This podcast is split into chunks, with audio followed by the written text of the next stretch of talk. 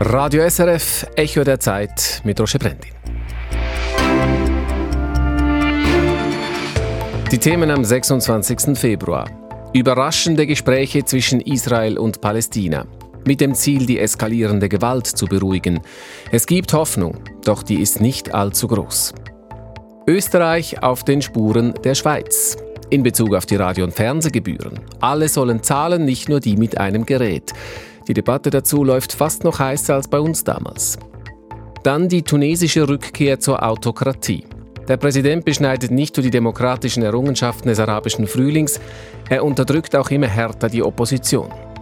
Und der Wirtschaftsboom in Bulgarien. Das osteuropäische Land lockt seine Auswanderer aus dem Ausland zurück und auch Ukrainerinnen sind gefragt. Die Reportage aus Plovdiv. Im Echo der Zeit.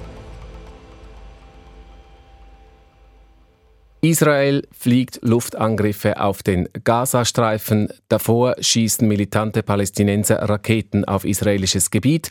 Und bei einer Razzia durch das israelische Militär im Westjordanland werden mindestens zehn Palästinenser getötet. Das sind alles Meldungen aus den letzten paar Tagen. Ähnliches vermelden wir seit Januar wieder vermehrt.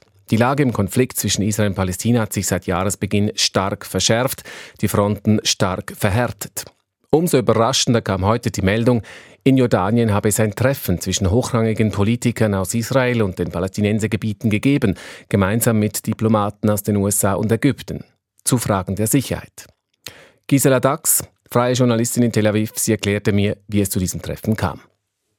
Na, das ist ziemlich ungewöhnlich, denn das hatte man lange nicht, dass Israelis, Palästinenser, aber auch Jordanier und Ägypter unter amerikanischer Schirmherrschaft an einem Tisch saßen. Das Ganze hat damit zu tun, dass man sich zunehmend beunruhigt, was der Ramadan beginnt im nächsten Monat, was dann sich hier abspielen könnte. Also das große Thema war Deeskalierung, auch im Hinblick darauf, dass in Israel jetzt eine neue, sehr rechte Regierung herrscht. Also Deeskalation, das große Ziel. Worum ging es dann konkret?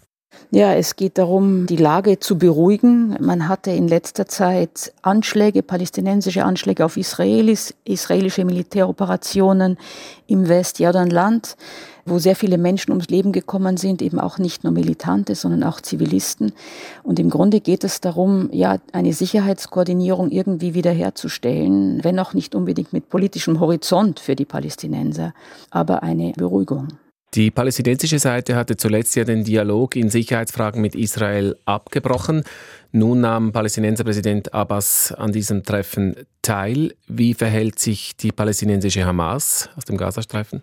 Nun ja, die Hamas, die sitzt im Gazastreifen, aber hat schon lange die Fühler ausgestreckt im Westjordanland. Also da die Hamas wittert Morgenluft dort, da die Palästinenserbehörde im Westjordanland ohnehin schon sehr schwach ist, vor allem ja an Orten wie Jenin oder Nablus, da genau, wo es militärische Operationen der Israelis in der letzten Zeit gab, da sorgt die Hamas, im Übrigen auch der islamische Dschihad, dafür, dass Waffen unter die Leute kommen, dass die Leute sich auf ihre Seite schlagen. Und da gibt es auch sehr viel Incitement auf den sozialen Medien gegen die Palästinenserbehörde, die da delegitimiert wird.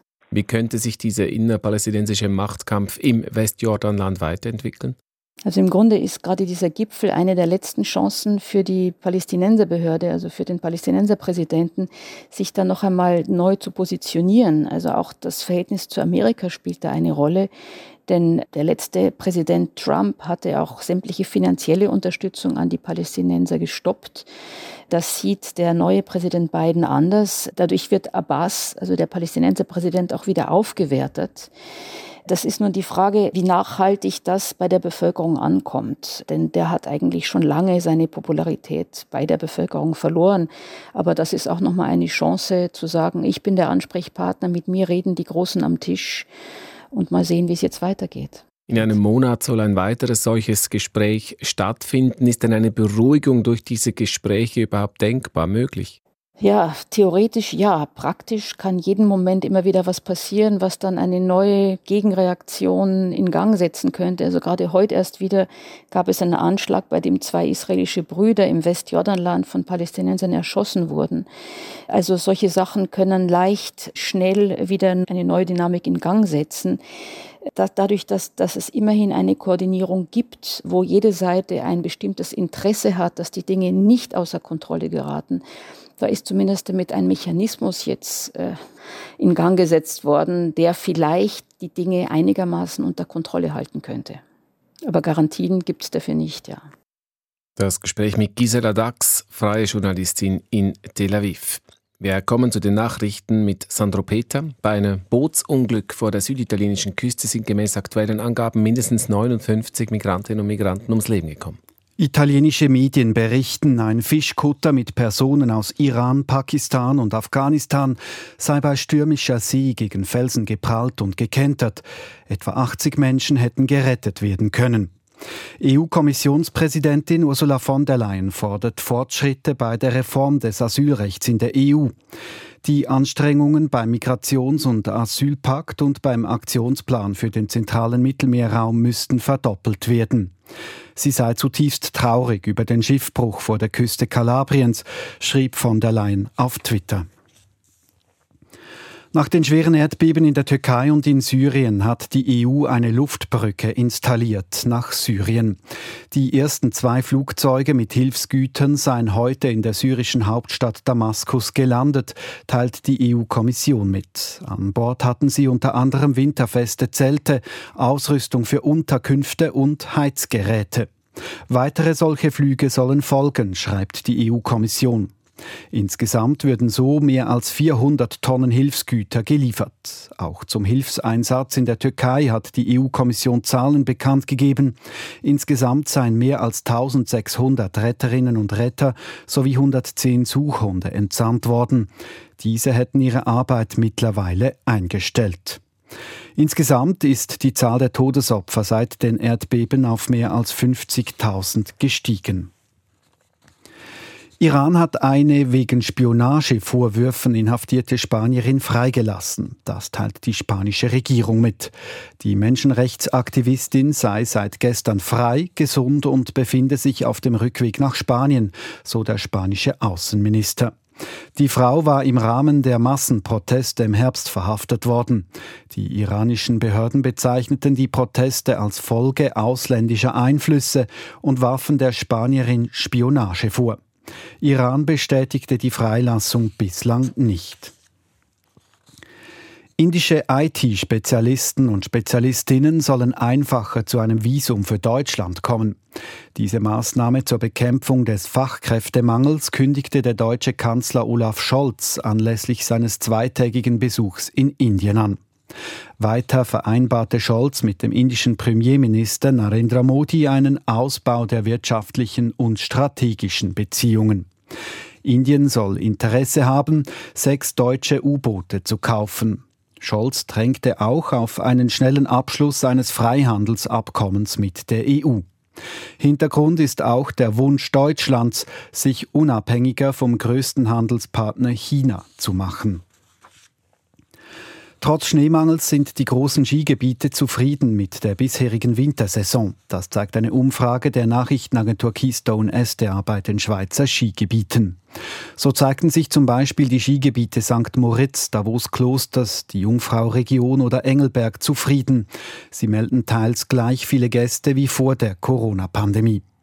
Schwierig sei die Situation hingegen für die kleineren Skigebiete, die ihre Pisten nicht beschneien können.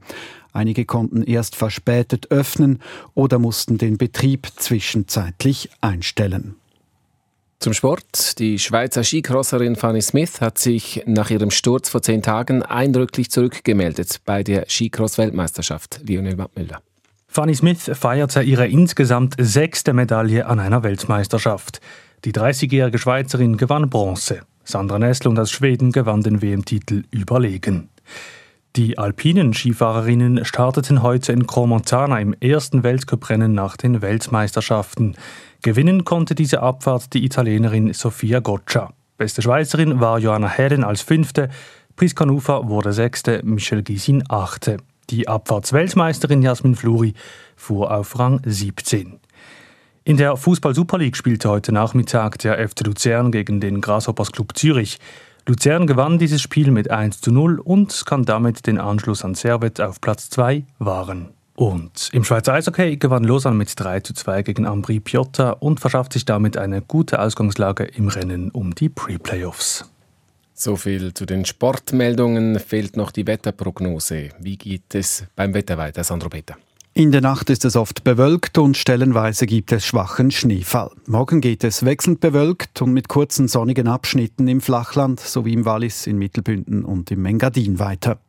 Mit starker Biese liegen die Höchstwerte zwischen 0 und 4 Grad, im Wallis bei maximal 8 Grad. Im Tessin ist es morgen oft stark bewölkt und am Abend ist schwacher Schneefall möglich. Wir sind im Echo der Zeit am Sonntag und so geht es weiter. Sind Radio- und Fernsehgebühren für alle eine Zwangsabgabe? Eine Frage, die nun auch in Österreich diskutiert wird. Ist Tunesien noch eine Demokratie? Eine Frage, die zunehmend mit Nein beantwortet werden muss, auch angesichts der Unterdrückung, die die Opposition gerade erfährt.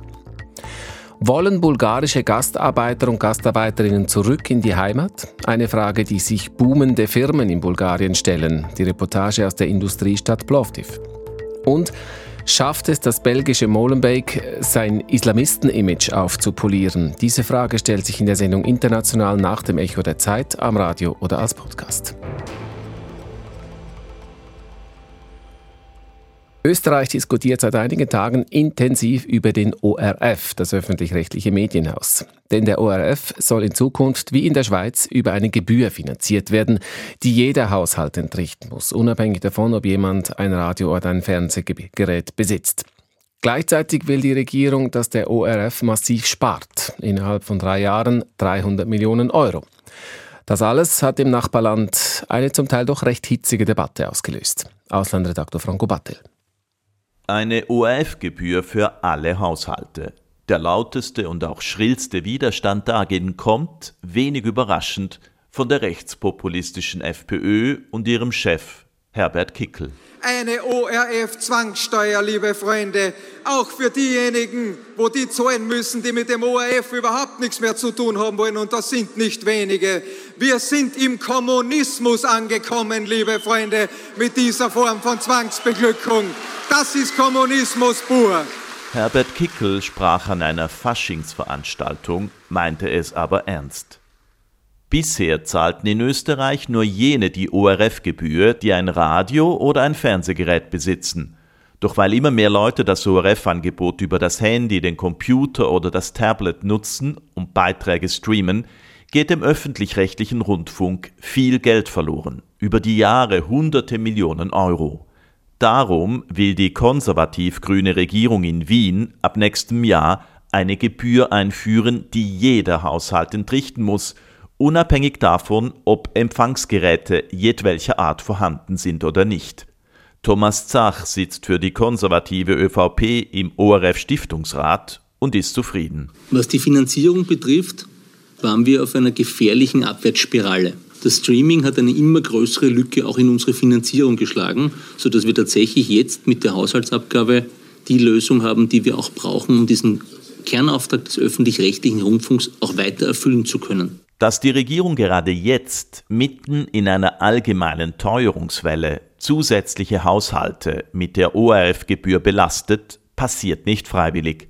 Denn es war das oberste Gericht, das die Regierung dazu aufforderte, das bisherige auf Radio- und TV-Geräten basierende Modell zu kippen, weil es jene bevorteile, die ORF-Angebote ausschließlich übers Internet nutzen.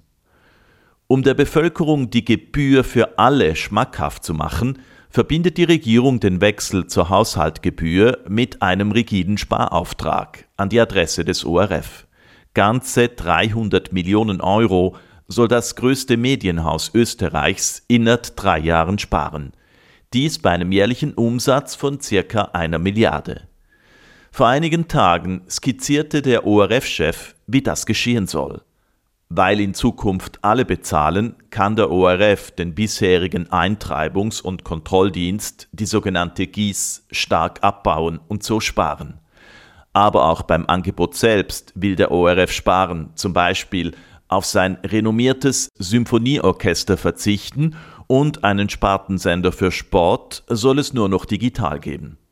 Das jedoch bringt Österreichs Kultur- und Sportwelt in Rage. Noch ist nichts definitiv, denn die Regierung hat noch nicht gesagt, wie hoch denn diese Haushaltgebühr ausfallen soll. Die Regierung will sie möglichst tief ansetzen, um sagen zu können, weil nun alle Haushalte die Gebühr entrichten, ist sie deutlich tiefer als beim früheren Modell. Doch eine gestern veröffentlichte Umfrage deutet auf eine massive Ablehnung der Haushaltgebühr hin. Klar ist nur, ein weiter so gibt es nicht, weil das dem höchsten Gericht widersprechen würde. Und der ORF wird mit großer Wahrscheinlichkeit in Zukunft deutlich weniger Geld zur Verfügung haben. Franco Battel hat berichtet. In Tunesien wird es immer gefährlicher für Oppositionelle. Präsident Kais Saied konzentriert immer mehr Macht bei sich und wer dagegen protestiert, wird mit immer mehr Härte bestraft. In den letzten zwei Wochen haben Polizei und Justiz zahlreiche Oppositionelle festgenommen, darunter Politiker, ehemalige Justizbeamte sowie Journalisten, Anwältinnen und weitere Kritikerinnen und Kritiker des Präsidenten. Tunesien entwickelt sich unter Sayed zurück zum autoritären Staat. Daniel Voll. Der tunesische Staatspräsident Kais Said formulierte die Anklage noch vor den Justizbehörden. Bereits kurz nach Beginn der Verhaftungswelle warf er den Verhafteten in einer Rede Korruption sowie Verschwörung gegen das Land vor. Justizbehörden müssen um Beweise finden, um die Behauptungen des Präsidenten zu belegen. Die Opposition vermutet, der Präsident und die Regierung wollten von den wirtschaftlichen Problemen ablenken, von den Engpässen bei der Versorgung, unter denen die Bevölkerung immer stärker leidet. Eine These, die Hishim Hashi vom Zentrum für Maghreb-Studien in Tunis für plausibel hält. Pour moi, je donne à la thèse que défend l'opposition une très grande euh, crédibilité, parce que malheureusement, le bilan est très négatif. Euh, c'est le statu quo depuis trois ans. Die Bilanz der Regierung sei sehr negativ. Die Verschuldung des Staates nehme laufend zu. Die Regierung habe kein Abkommen mit internationalen Finanzinstitutionen zustande gebracht. Die wirtschaftliche und politische Krise habe sich verschärft und die Regierung wirke oft überfordert. Et qu'il est peut-être bien incapable de gérer euh, la situation actuelle. Präsident Kai Said hat im Sommer 2021 den Notstand ausgerufen, die amtierende Regierung sowie das Parlament abgesetzt und alle Macht bei sich konzentriert. Die neue Verfassung vom Sommer 2022 hatte diese Machtfülle abgesichert. Nun benutzt sie der Präsident, um Kritiker auszuschalten. Er setzt dazu Justiz und Polizei ein, ähnlich wie schon der vor zwölf Jahren gestürzte Diktator Sined Abidin Ben Ali. Ben Ali stützte seine Macht auf den Sicherheitsapparat. Seit der Machtübernahme durch Präsident Kais Said habe die Repression wieder zugenommen, sagen in Tunesien viele. Vor allem Junge beklagen Übergriffe der Sicherheitskräfte. Der politische Analyst Hisham Hashi bestätigt dies. Aux méthodes un peu musclées, un peu dures de la part de la police tunisienne, surtout envers les rassemblements des jeunes, que ce soit au stade, dans l'avenue. Man beobachte seit einiger Zeit, dass die Polizei massiver gegen Zusammenkünfte und Demonstrationen vorgehe, vor allem gegenüber Jungen. Es sei offensichtlich, dass sich die Regierung zunehmend stärker auf die Polizei abstütze.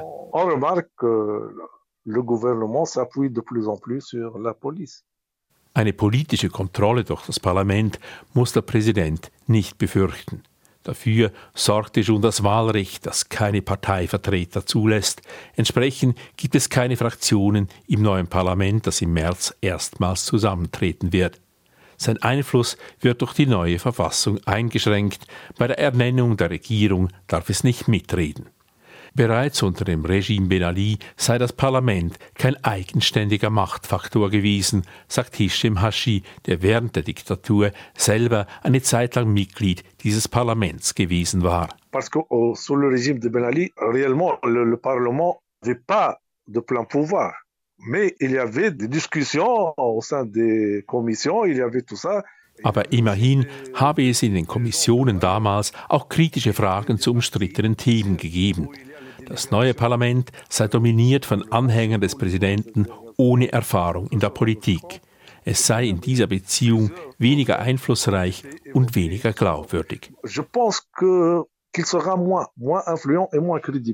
Das Einzige, was der tunesische Präsident fürchten muss, ist der Zorn des Volkes, falls sich die wirtschaftliche Lage nicht bald verbessert.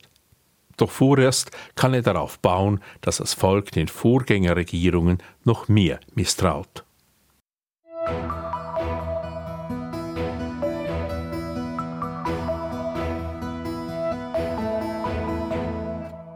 Westeuropa ist der Wirtschaftsmotor der EU, der Osten hingegen leidet unter Strukturschwäche und Abwanderung. Das war lange Jahre die wirtschaftliche Realität Europas, die sich nun aber verändert. Der Osten wird attraktiv, etwa für Firmen, die nicht mehr in Asien produzieren wollen. Und diese Firmen, die brauchen dann auch Arbeitskräfte, so dass Ausgewanderte in ihre osteuropäische Heimat zurückkommen. Exemplarisch zeigt sich diese Entwicklung in der zweitgrößten Stadt Bulgariens, in Plovdiv. Früher eine wichtige Handelsstadt, heute steht dort eines der wichtigsten Industriezentren Osteuropas mit mehr als 200 Unternehmen. Unsere Korrespondentin Sara Novotny war da.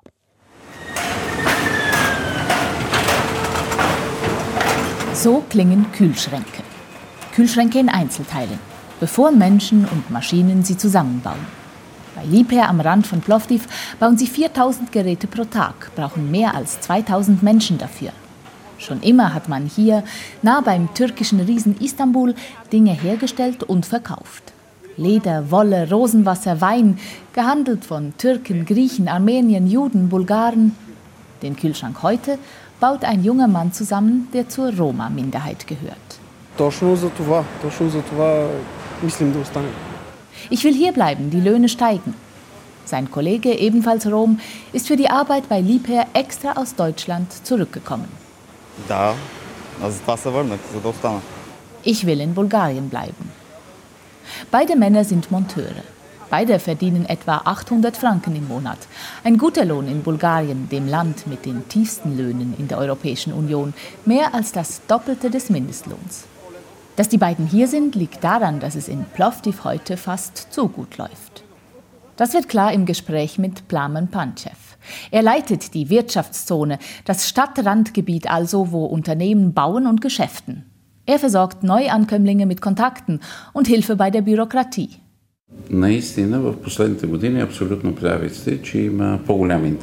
Vor zehn Jahren wollte niemand Roma einstellen. Jetzt schon. Denn in der Wirtschaftszone von Plovdiv suchen alle zunehmend verzweifelt nach Mitarbeitenden, nach Monteuren, aber auch nach Ingenieurinnen.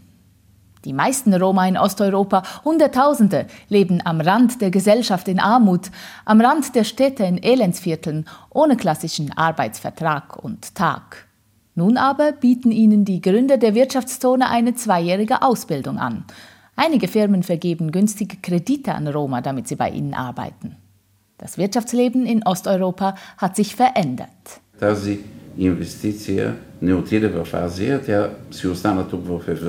Gerade für die letzte Zeit gilt, sagt Geschäftsführer Panchev, dass man nicht mehr in Asien investiert, sondern in Europa. Da sind die Probleme mit dem Nachschub, der Wunsch nach Unabhängigkeit vor allem von China. Da sind die tiefen Steuern in Bulgarien und die einfachen Prozeduren in der Wirtschaftszone. Jedenfalls gibt es hier heute schon 200 Unternehmen, ständig kommen neue hinzu und alle wollen wachsen, brauchen schlecht und gut ausgebildete. Plamen Panchev versucht, ausgewanderte Bulgarinnen und Bulgaren zurückzuholen. За сега това са повече хора с много висока квалификация, които идват на ръководни постове. Ein paar Hochqualifizierte sind zurückgekommen, aber wir wollen mehr.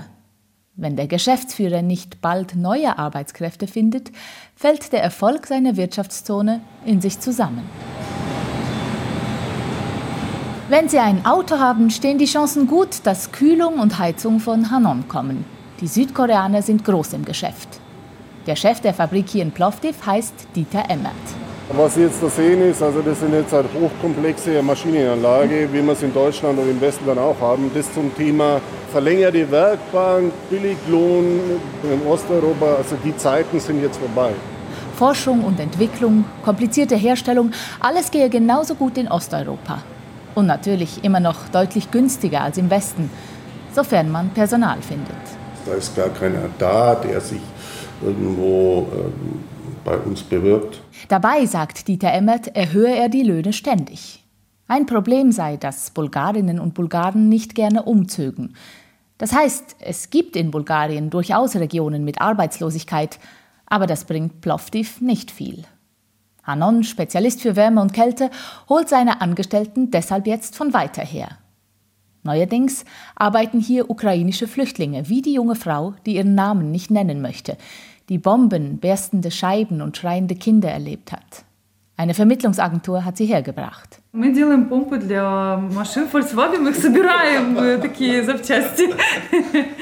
Ich baue Pumpen zusammen für Volkswagen. Sie lacht, weil sie eigentlich Buchhalterin ist. Sie lacht auch, weil sie zufrieden ist, weil sie hierbleiben möchte. Ihr Mann hat ebenfalls sofort Arbeit gefunden.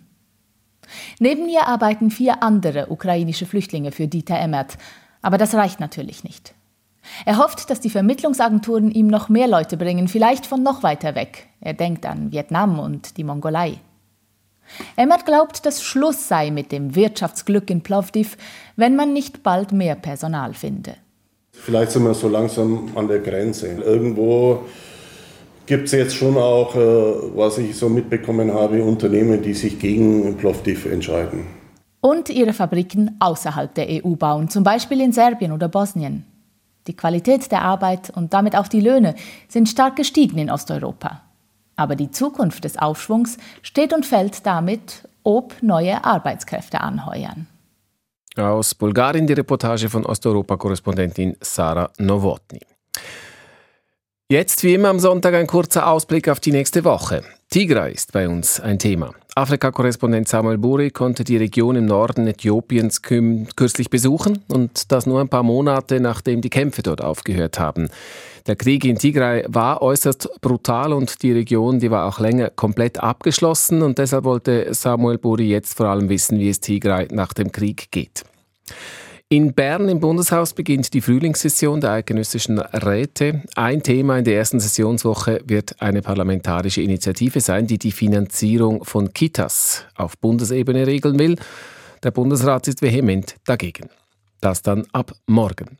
Wir beschließen diese Woche, das war das Echo der Zeit, am Sonntag, dem 26. Februar, mit Redaktionsschluss um 18.27 Uhr.